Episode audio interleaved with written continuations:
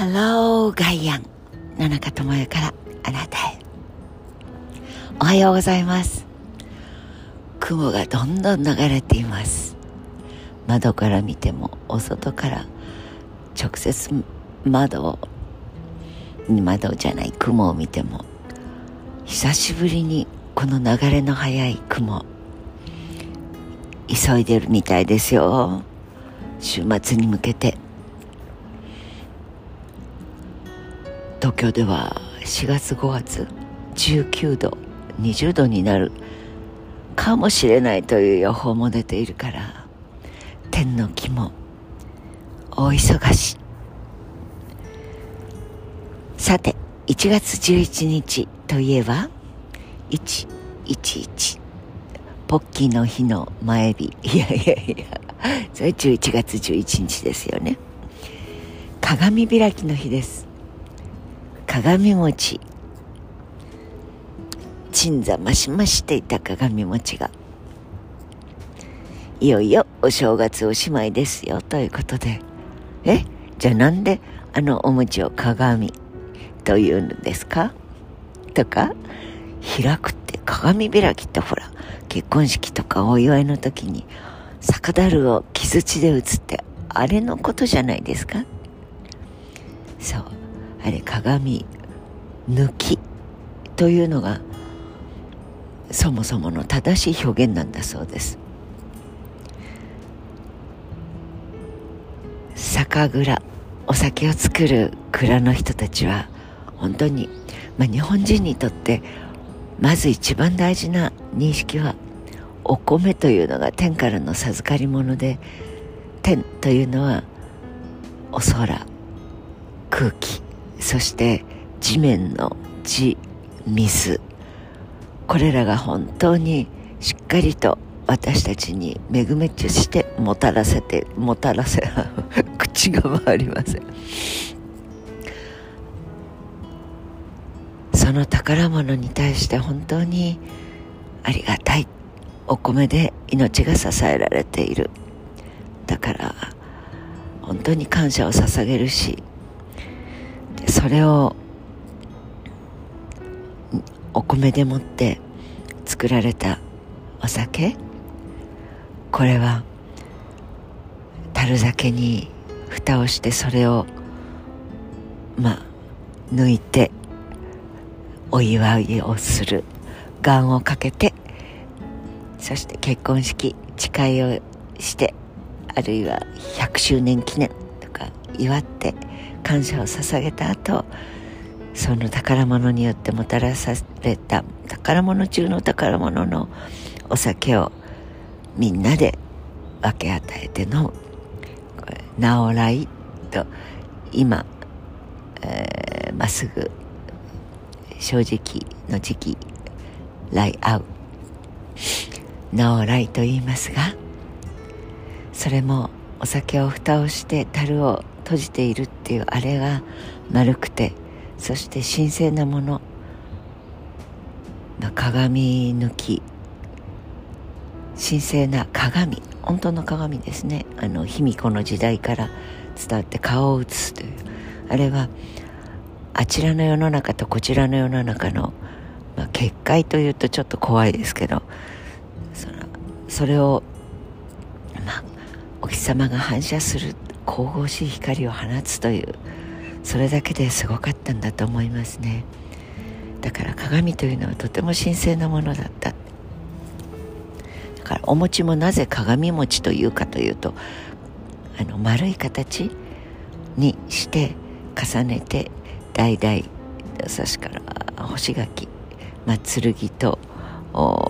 太陽とみたいないろいろなその言われがストーリーとして語られています。とても素敵な物語なので興味のある方は調べてみてください。でその鏡に似せて丸くして重ねてお正月なぜあれを飾るかというと新しい年になってその年の年神様が宿ってくださる。まあホテルみたいなもんでございますね。で宿ってくださってる間松の内そしてお正月。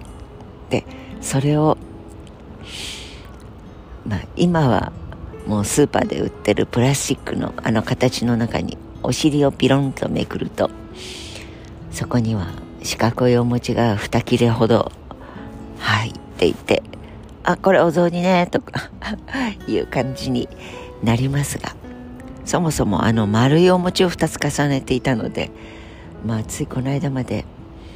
私の記憶の中ではそれがひび割れていくというそれを見ながらあ水餅にしてそして今年はお雑煮にしようかなどなどと考えていたのを思い出しますがひび割れの鏡餅を見ながら己のほっぺたを想像するというそのあのなんか悲しい気持ちにならずに済む最近のプラスチックじゃあプラスチックでございますが。それを、まあ、そもそも鏡開きというのは武家社会から始まって、まあ、鏡餅というのは平安時代「源氏物語」なんかにも出てきますよね。だからもう平安の昔からあのお餅を飾って年神様をお迎えするというのはあったんだと思うんですが武家社会のお正月というのは鎧兜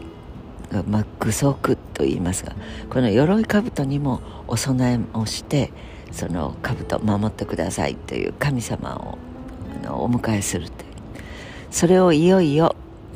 いただきましょうという時に武家武士にとって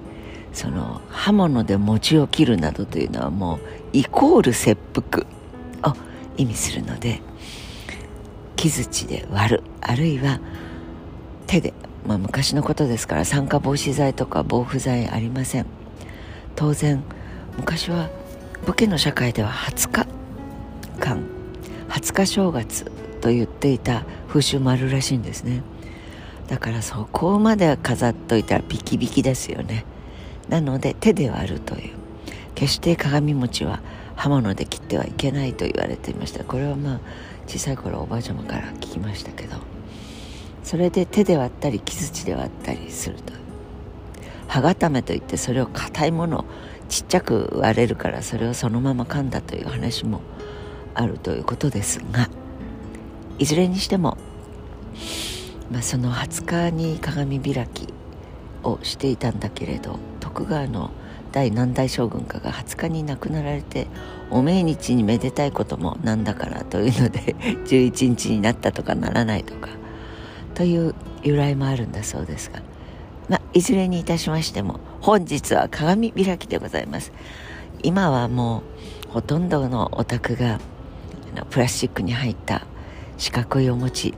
それをプラスチックの鏡餅から取り出すという作業だと思いますがそれをお汁粉にしたりお雑煮にしたりしていただきましょうね。そして年神様ありがとうございます。お持ちいただきます。そして一年中家内安全この我が家を守ってください。そんな風にやっぱり大きな力次年の人間たちをはるかに超えた力が我々を支えてくれている命を安泰にしてくれているそういうものが日本の風習の中にはちゃんと残っている。これは西洋的な環境問題。えー、金払って温暖化防ごうぜって。じゃあ金払いやボカスカ炊いたまんまでいいだろってこの考えとは180度360度と言いたいところですがそうすると元に戻っちゃいますか。ら180度全く違います。本当に日本の慣習伝統文化改めて一つ一つを学びたいなと思う。知らなかったを増やす一年にしたいと思う。鏡開きの野中でございます。良い一日をお過ごしください。お風邪などお召しにならないようにね。聞き苦しい声でごめんなさい。喉がまだいまいちでございますが。Have a nice 鏡開きの日です。良い一日をお過ごしください。